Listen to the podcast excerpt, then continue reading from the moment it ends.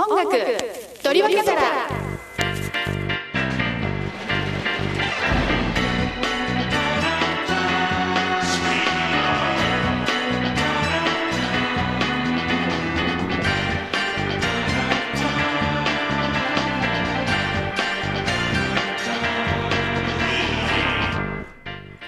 FM 舞鶴」をお聞きの皆さんこんばんは。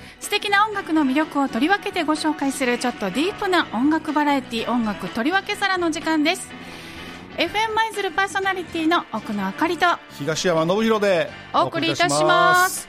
今日は音楽取り分け皿スペシャル生放送はい。と題しましてね初めての生放送でお送りしたいと思います、い。どうですか？生初めてでしょ？初めてです、はい緊張しますか？緊張しております。はいしてください、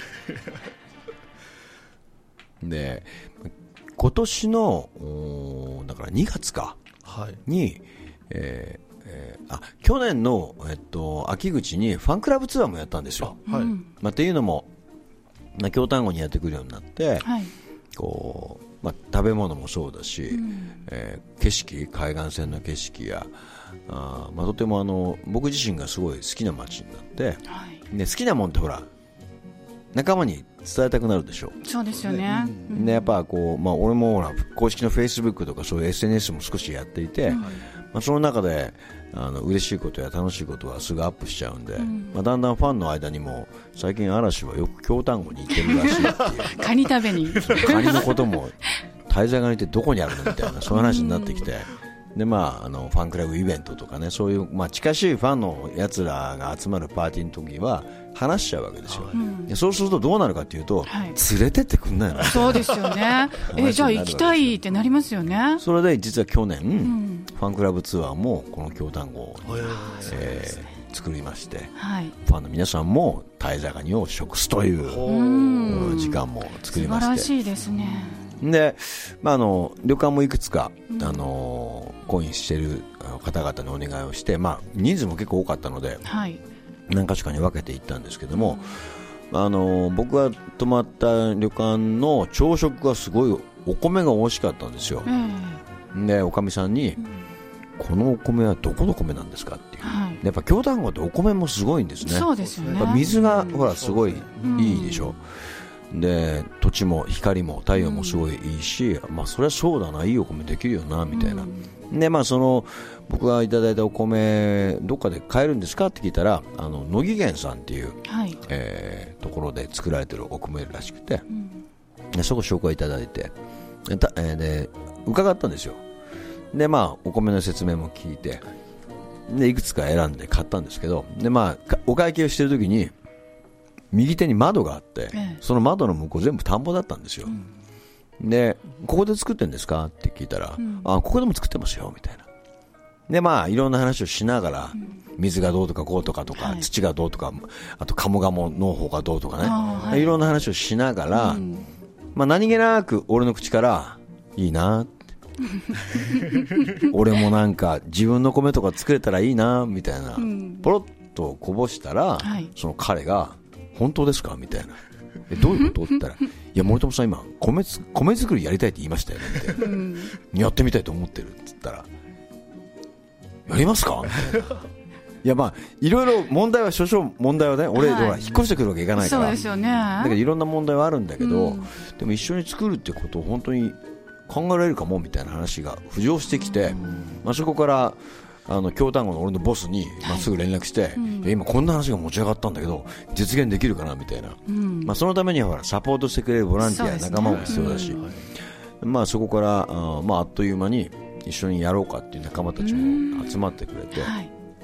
で実際にその森友米を作ることになったんですよ。うん。すごいですよね。手植え手刈りですよ。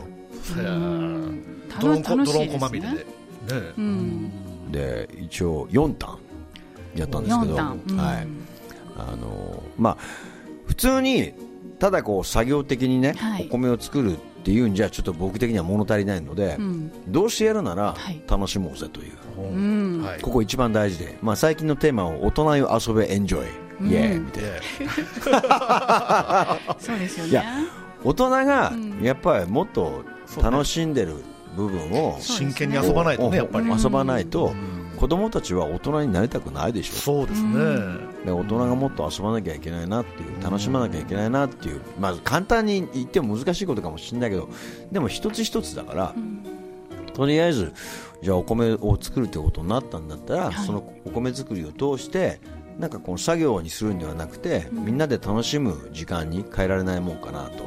で東京に帰って、早速企んだのはまずは衣装。一緒衣装、まずは格好から。格好から入るでしょうん、とりあえず格好ですか、格好でそりゃそりゃそうですよねやっぱり。で一応90年代は黒い服しか着てなかったので、まあ、黒いつなぎにどうしようかと、でもピンクのあ色でこうハートハートとスターって永遠のシンボルって知ってましたえそうなんですか？もうなんかね、あの、俺があの見てい生かした80代のあの、大先輩が、あら知ってるが何ですか？って。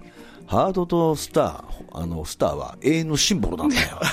可愛いです言われて、そうなんですね。みたいな。それから俺の中で、ハートとスターは永遠のシンボル。ル。覚えておきます。で、えーそのつなぎの中に、はい。ハートをいっぱい散りばめた、えーチーム嵐のデザインを、お仲間と企んで、でおそろいのつなぎを作ることを決めるわけですよ、でまずデザイン側が上がると、もうこうお手伝い一緒にしたいっていうメンバーにみんな送るでしょ、そうするとまずこれでやるのみんなみたいな。ちょっと上げ。そうですね。気分上がるじゃない。上がりますね。ね、そうやってなんか一個一個がこうちょっとワクワクしてくるようなことがこう積み重なってきて、で田植えの当日にその届いた手元に届いたつなぎをみんな着て 一斉に集まるわけですよ。黒い集団が 京丹後の田んぼにいっぱいいるわけですよ。でもハートマークがついてる。そうそうそう。でまあそういう大人も子供もまあ年齢層もねファミリーの方からいろんな方々がいて、えーみんな30人ぐらい集まってくれたのかな、でそれは地元の方だけじゃなく、ね、いやでもほぼほぼそれは地元の方ですよ。あそうなんですね、はい。うんあのファンクラブの方にはそれは伝えてなかったのでですね。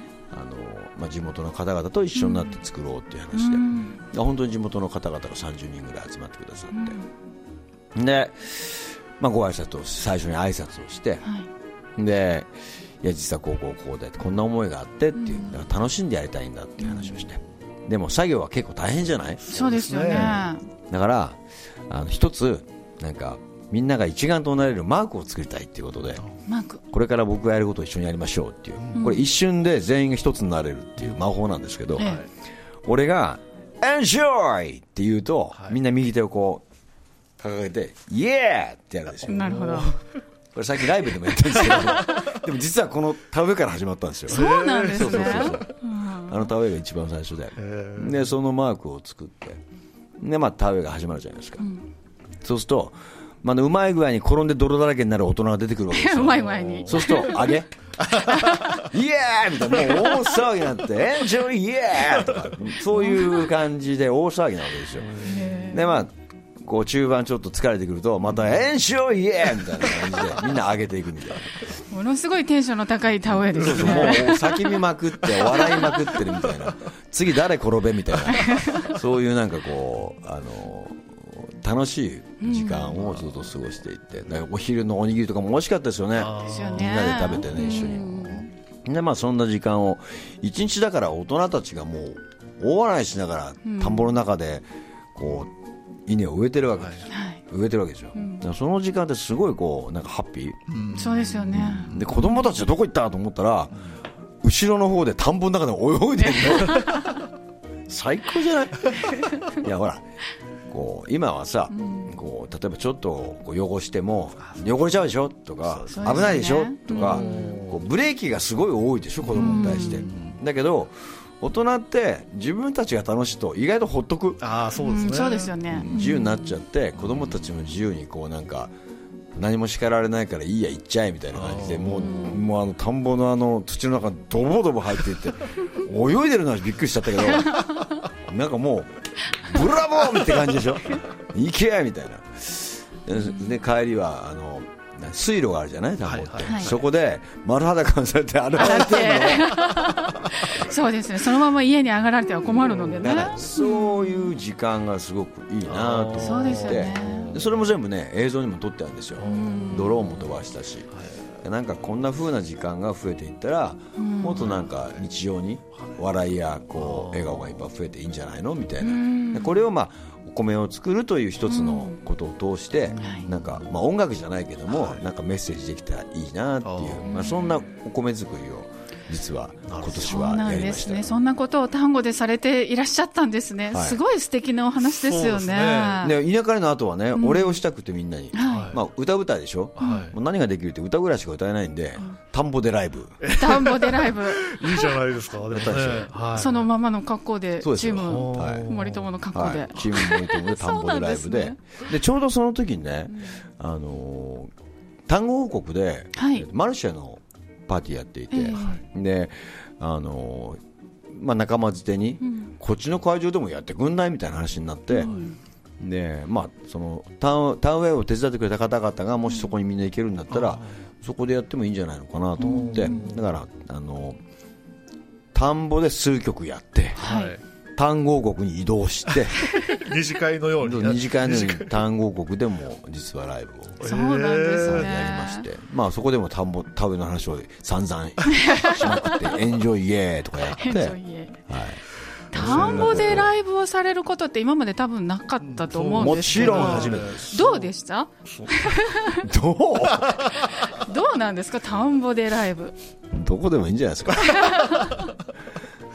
一緒にやってくれた仲間たちに対するお礼だ俺の気持ちだったんで、でもなんかそれは田んぼでやるのが一番いいんじゃんとああなるほど。いいですね。ね。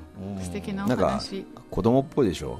いいやでもね すごく楽しそうで、うん。僕たちがもう遠い昔に忘れたようなことが。そうですよね。なんかね。今テーマが本当大人よ遊べなんですよ、うん。なんかそういうことをこうもっと増やしていったらいいだろうなと思っていて、まあ、なんかこう自分が、まあ、出会う中でそういうことを一緒にできる人たちと楽しいことがいっぱいできたらいいかなみたいな、なるほどなるほどね。その大人よ遊べエンジョイなんですけれども、はい、えーそれが合言葉になったツアー ですよね。そうなんですよ。はい、ツアーがですね来年3月21日はい。土曜日、はい。舞鶴市総合文化会館にて開催されます。はい。はい、またあの一般発売の方は1月7日火曜日からになりますのでね、えー、T ボランライブヘブン2020ザベストつなぐですね、はい。えーこちら詳しくは T ボラン公式ホームページでご確認の上チケットをぜひぜひゲットして、えー森友さん T ボランと遊んでください。あのー会場の中でもエンジョイやりますけど でも実はこれ田んぼで始まって、そのままツアーに持ち込んじゃったんですよ俺。いいなと。思ってねいいですね。はい、ぜひあの、ね、エンジョイイエーをマスターして、はい。ライブに行ってください。まあ、簡単ですから、手手をこうですよね。見えませんけどね、これ。うん、ラジオなんでね、そ残れをちゃんと念ながら、ね。会場でもレクチャーして、一回で決めろよ、お前らと思って、エンジョイイヤーとかってやるやるわけですよ。発声練習してもらわね、ないそうですね。あねの練習してからうん練行習してきましょうね。はい。それだけのことでなんかね、うん。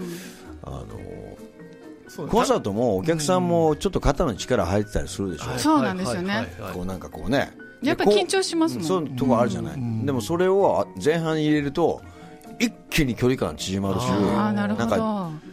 ね、2時間ちょっとの時間じゃないコンサートって、はい。でもその中で緊張してるのはもったいないじゃないそうですね。早く近寄って楽しめた方がいいし、そういうなんか魔法の合図なんだよね。なるほど。結構いいのこれ。使わせてもらい使わましょうか。私たちも。どんどん広めて。全然印税いらないからあわかりました。はい。それではちょっと一曲ね、ご紹介したいと思います。T ボランといえばって感じでしょうか。T ボランの。ちゃんちゃんですか？だそうですね。話したくないをお聞きいただきたいと思います。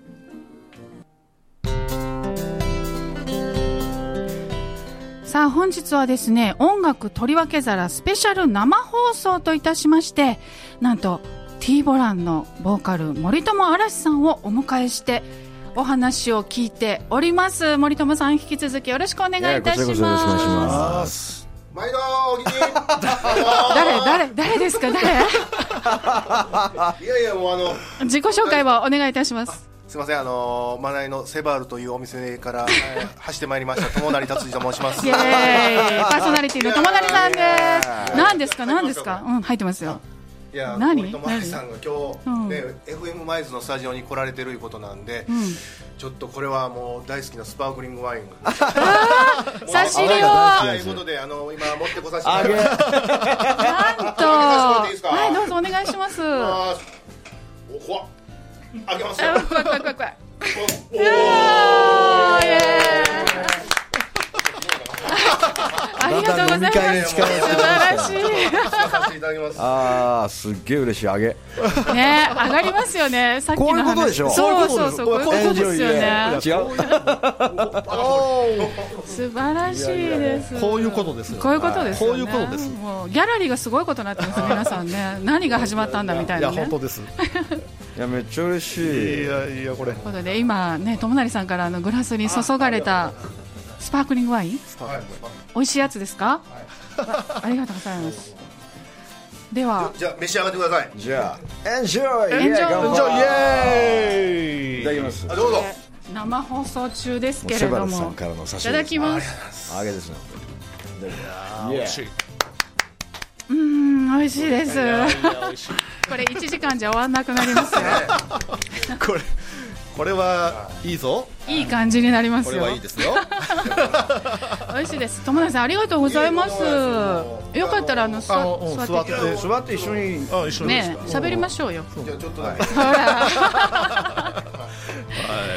い今あの森友嵐さんがね、はいなぜ丹後にいらっしゃるのか舞鶴にいらっしゃるのかっていう話をね、はいお聞きしてたんですけれどもね、はいなんかあの田んぼでね、はいライブをしたとかね、あそういうお話を米をほら今年作って、はいお米を作らせていただいたんで、はい。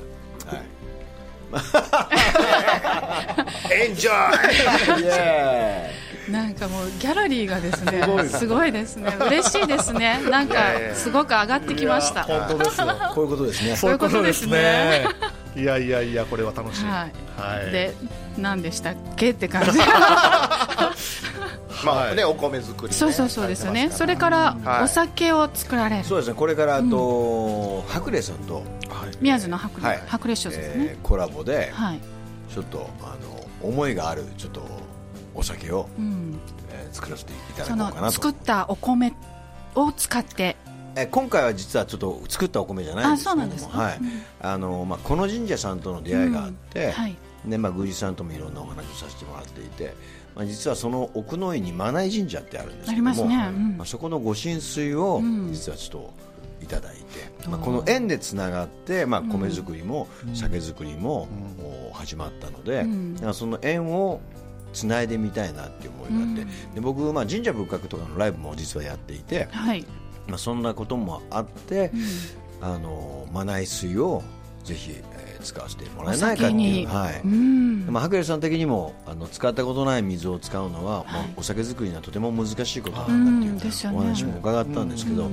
まあ、でもこういう思いがあるのでっていう話をしたらあーちょっと挑戦してみましょうかっていう新しい挑戦、すごいお酒ができるかも。すごいですよね。い。やもう聞いただけで多分ねねすごい。でもやばいでしょ？ごやばいです神水で作るお酒なので、お酒自体が神の酒、そうですよね。はい、やばいですよ絶対飲んでみたいですよね。これは素晴らしい。来年の多分、まあ、仕込み入るので、来年の3月ぐらいには、えー出来上がってくるんじゃないかなって楽しみですね。ちょうどライブの頃にそう出来上がっていですね。なんライブ会場でじゃあなんかねなんかパーンとかですかね。これはこれは行かないといけませんよね。本当ですね絶対行きましょう皆さん。だはい。からこういうことがあるとなんか楽しいですよね、そうですよね。楽しみがはい。また一つ増えるっていう感じでね、で今、ちらっとおっしゃってましたけど自社仏閣にすごく造詞が深くていらっしゃるということで、なんでも比叡山延暦寺の親善大使を、まあ、そうなんですね。何ですか、延暦寺の親善大使って、うん、まあ、でもそのその通りです。じゃあ比叡山延暦寺のそんなそんな方っていらっしゃらなかったんでしょ、でも今まで、今までいらっしゃらないですよね。僕多分初めてじゃあすごいですよ僕ね。ど何をされてるのかがよくわからそうないですよね。どどんなことをするんですか？もともとは、はい。あのまああのまあ、シンガー的シンガーとしてというよりは、僕実は14年間歌えない時期があったんですよ。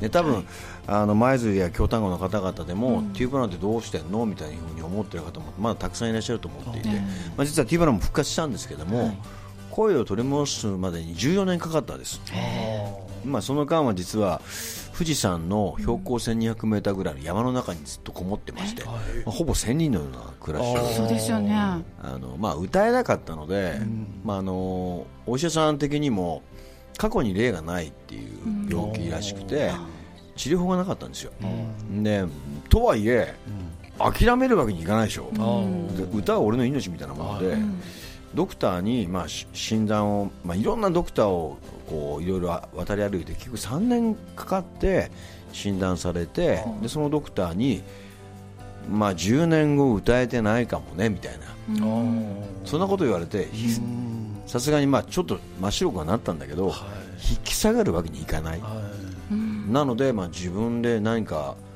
方法を見つけるしかないなみたいな。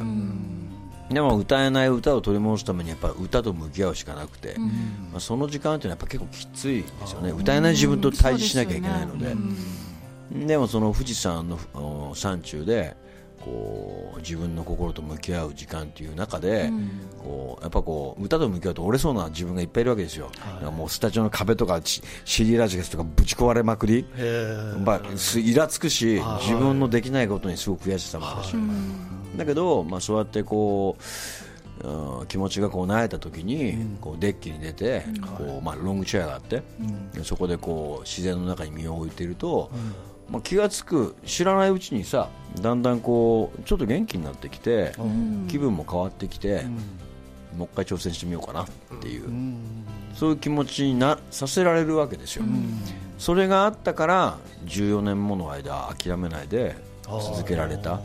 人の言葉ってなかなか受け取れなかったし、いやその中でやっぱり自然からすごくこう支えられてたなっていうのは、まあ後々実感する。そのその時っていうのはあんま感じないじゃん、そういうのって、うん。でも歌えるようになってみてああなんかそういうものをすごくもらってたんだなっていうのをこう自分で感じていて、まあ、そんな話をまあ復活してライブをやる中で MC で結構喋っていて、まあ、そのライブに、まあ、偶然その比叡山の方がいらっしゃってい。て、まあ、その話をお総長にお話しくださったら、まあ、総長が、まあ、ぜひ一度話を聞いてみたいということで僕はあの比叡山の、まあ、比叡山というか天台宗ですよね、天台宗の宗務っていうところに、あのまあ、十数人の幹部の方々一堂に揃ってらっしゃるところに、えー引っ張り出され、君の話を聞かせてくれみたいな感じになっちゃったんですよ。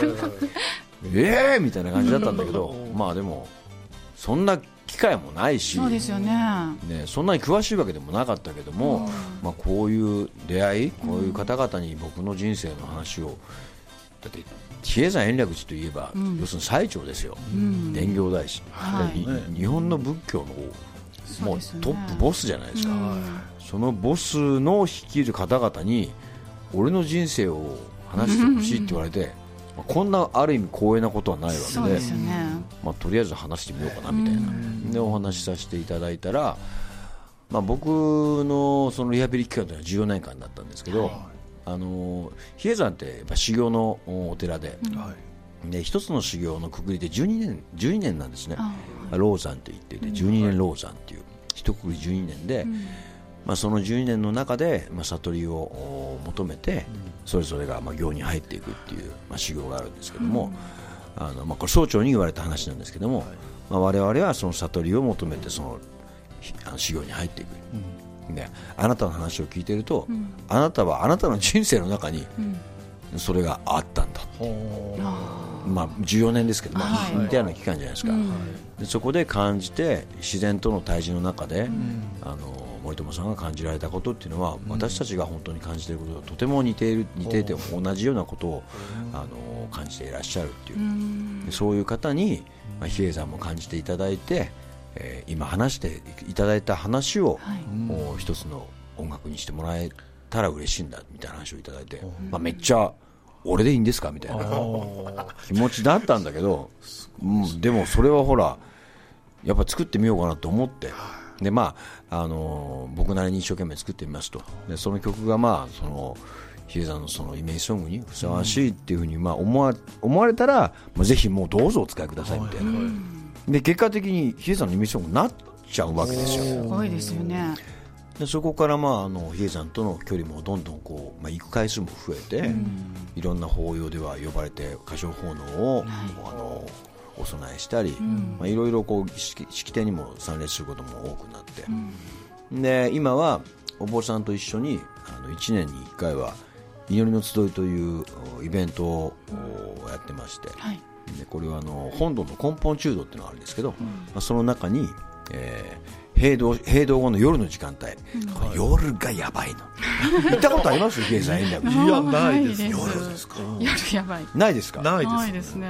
あのね延暦寺のお寺のほまず本堂の、延暦寺っていうお寺はないんですよ。その延暦寺全体をしょそう称して、で本堂は根本中道っていうんですけど、はい。そこのお堂がやばいんですよ。やばい。一言で言うとロック。ロックにやばいんめですか？っちゃかっこいいわけ。え内陣、中陣、下陣っていう3つのエリアに分かれていて、はい。内陣は、うん、3メーターぐらい低くなってるんですけど、はい。もうあの我々が入るところよりは。ーはい。でその3メーターぐらい下がったところからこう仏様がこう台高い、広大になっていて、はい。で俺たちが入るその中陣、下陣から見たときに目線が合うようになってるのね。でそのエリア、まあ、すごく広くて、まあ行けば分かる。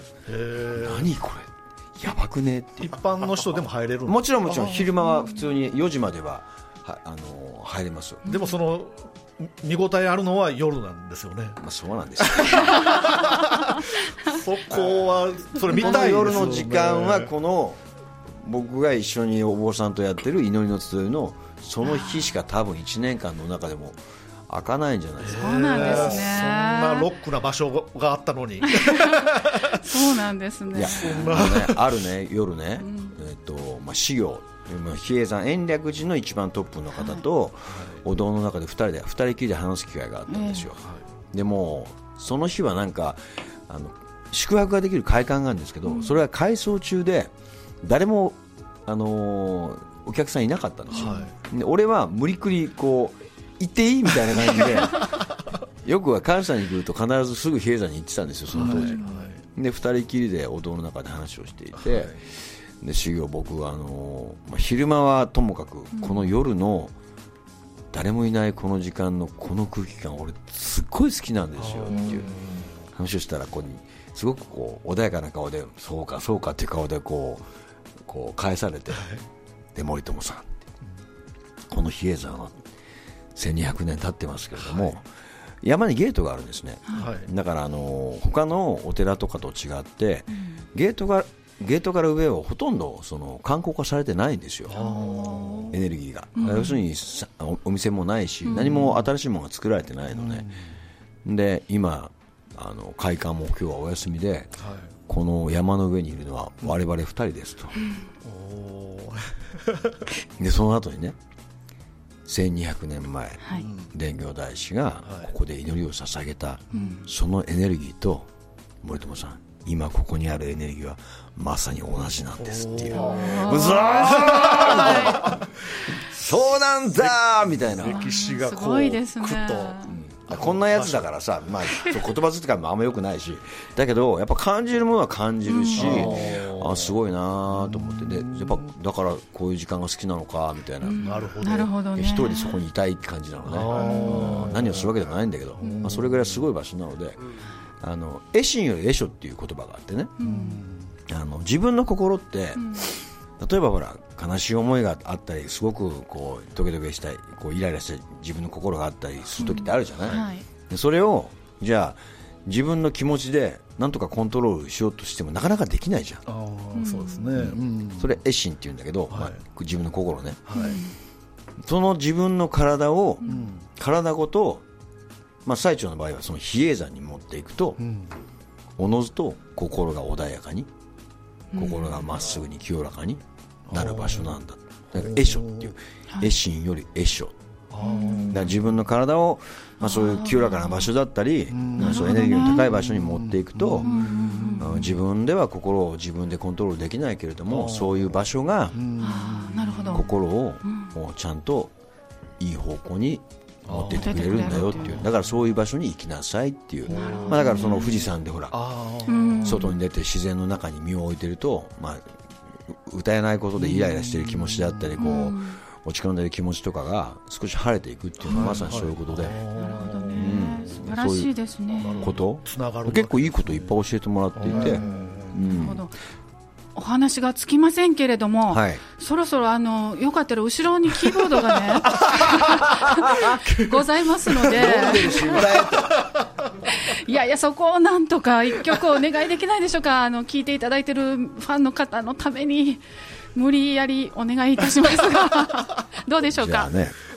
よろしいですか？コンサートではい。いつもあのラストに、こうまあ、My Life is My Way って曲があるんですけど、はい。まあ、自分自分らしさって要するに、みんなオンリーワンじゃない。はい。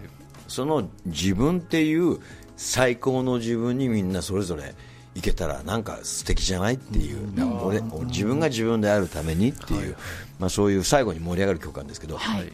これ実は今年の夏のお終わりにアコースティックライブをやったんですけど、はい。まあ、セッションでメンバーで遊んでる時に、このアップテンポの曲を誰から始まったんだろうな。なんかバラードにし誰かがし始めて、こうスローテンポにしたしたんですよ。でえっ？て思って、ちょっと歌歌い始めてみたら、いいじゃんみたいな。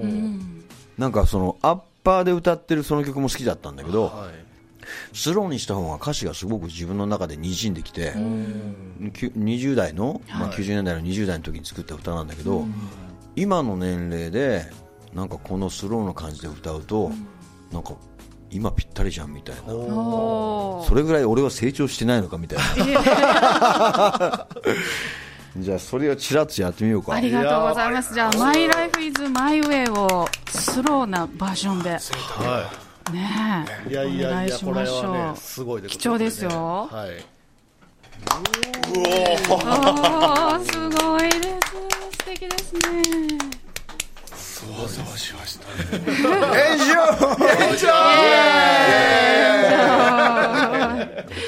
いやすごい My Life is My Way お聞きいただきました。もうすごいですよね。すごいですどうでしたか？いや僕ここにいていいんですか？え？ここにいて。これねねえ本当に。もう次またカラオケで歌いますね歌いますね。いやカラオケで歌ってたら森友さんが乱入してくるかもしれない。かもしれませんね。そうそうそうそう。そういうことも最近ね。よく街であのレストランとか食事して、道端にこうあの食べ終わってね、はい。出たりすると近くでこう結構カラオケの音って漏れてるでしょ。そうなんですよね。こんなにとか歌ってるやつがいるとちょっこ行ってみよう。それがすごいですよね。ちょっとワンフレーズ歌ってありがとうねじゃあねって切れちゃ かっこいいですね。どうします？歌ってた森友さんが乱入してきたら。ねねご本人登場でえ。そんなことう結構ね何があったんだ今みたいなそうバタバタのですよ、音にそりゃなって。そりゃそうですよね。本人速攻で消えるから結構面白いでしょ カメラカメラがあるからこう探しますよ てお茶目な方なんですね。すねなんかイメージと全然違違ういますね。ますよね。なんかだから90年代はね、あのまあ、自分たちでもテューブランっていうバンドのイメージを作って、あのまあ、虚像ではないけれども、はい。自分たちの中にある部分の、まあ、ここをテューブランとして出していきましょうみたいなことを、まあ、約束事のようなものもあったし、はい。なので、まあ、笑うところも見せなかったしあー黒い服以外着てないしみたいな。まあそういうまあ自分たちのイメージ作りっていうのがあったんですけど、まあもう僕も半世紀生きてきて、もう54ですよ。はい。見えないです。ね。でもうなんか、あの、全部さらけ出していいんじゃんみたいな。で、なんか、まあ時代もあるじゃない？なんかそういうこう、おなんだろう、こう、一部分だけをこう、ぎゅっとこう、なんかこう、かたくなに守りながらやっていくっていうことよりも、なんか楽しかったらいいんじゃない？みたいな感じの許しさみたいなものを、こう、持てる方が、今の年齢の俺にとっては、い。いなって思えるようになって、なんかこう、子供たちも最近ライブに来てくれるわけ。なんか2世代っていうのかな？はいあーはい。で、子供たち、ちっちゃい子がいて、嵐とかいう、まあ、小学生の子たちが手を振った時に、車に構えて俺がなんか怖い顔したらつまんなくない？んだよ。そしたらこうしゃがんで「Yeah! Enjoy! Yeah!」っていう俺の方が俺はいいなとか思ってなんかもうそういうんでいいかなっていううんなんか自由自在はいはいはい。さあせっかくね、あのー友成さん、東山さんいらっしゃいますので、はいなんか聞いてみたいこともしあれば、電話番号ととか聞きたいんですけど。そ交換しますか？それはぜひ。いや、その聞きたいことじゃなくて。連れとかになってほしいんですね。あそうですよね。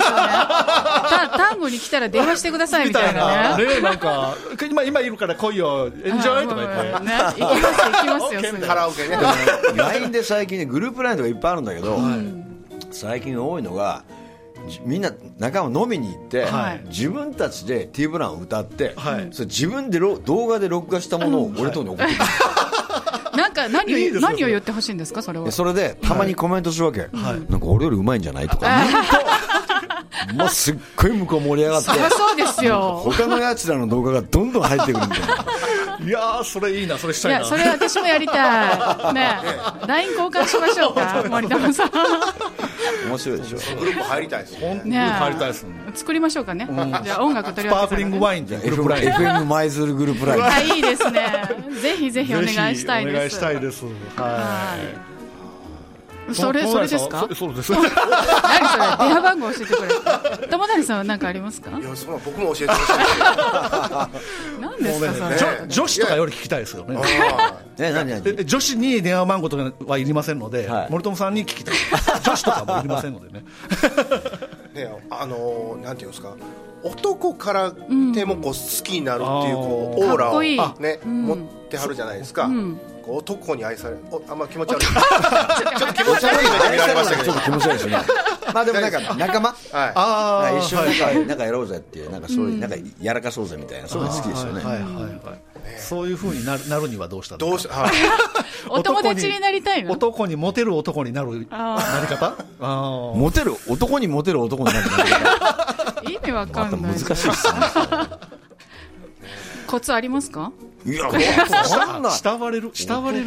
慕われる？慕われる？慕われる？まあ、それはだからもう森友さんの生き方っていうことですよね。その何かをこうどうどう大したことじゃなくて。大したやつじゃないですよ本当に。でもでもねその親善大使になられたりっていうことはやっぱりその人柄が人柄というかそのいやでも全部それはなんか自分の選んだことじゃなくてなんか流れ？だってほら声が出なくなったことも欲しがったことじゃないしでその富士山に行ってリハビリするのもしたかったことじゃないけど起きちゃったことは仕方ないじゃん、はいはい。まあ、その自分の歌がこうう失ってしまったっていう事実はもう認めざるを得ないわけで,、はい。でどうしたいのって言った時にいや俺はもう一回ステージ帰りたいと思って。でそれを誰もその道筋を持ってないってなったら、自分でやるしかねえじゃんみたいな感じで、まあ、腹くくるじゃない。はいはい。ら決心でしょやっぱり。あただ14年もかかると思わなかった。ーあうんだから12年ぐらいかな、まあ、あの10年って言われたけど10年後も治ってないかもって言われたけど、あの信じなかったしそんなバカなことあるわけねえじゃんっていうふうに思ってたし、でも実際まあやり始めて、まあ、実際10年経った時に、本当に10年経ったって思ったんだよね。で心の中ではちょっとだけ、本当にこのままずっと俺歌えないままで人生終わるのかなっていうちょっと思った時もあったんだけど、でもそれをクローズアップしちゃうと向き合えねえなと思って、やめやめようみたいな。ででもいろいろ考え考え方。あこれすごい大事なことで、僕が自分で思ったことなんだけどはい。10年間過去の自分に戻ろうとしてたんですよ。あー。T ブラン T ブランの90年代のボーカリスト森友嵐の声を取り戻そう。はいだから過去の自分にいつも負けてると思ってたわけこの考え方ってすごいネガティブでーはい。過去の自分になんか戻って意味ダメなんだよね本当は。だけど歌えてた頃の自分に戻りたかったからその T ブランの CD を流しながらその声を探していくみたいな。毎日毎日そのリハビリをする中で、いつも過去の自分に負けてるっていう屈辱を毎日感じていて、でも10年経った頃かなある時なんかすごい頑張ってる日々のやってることは別に悪くないと思ったんだけど向き合ってる自分はね、ただある時過去の自分に戻ろうとしてる俺ってどうなの？ってちょっと思っちゃった時あった。のでそれは息子がで生まれた時にーはい。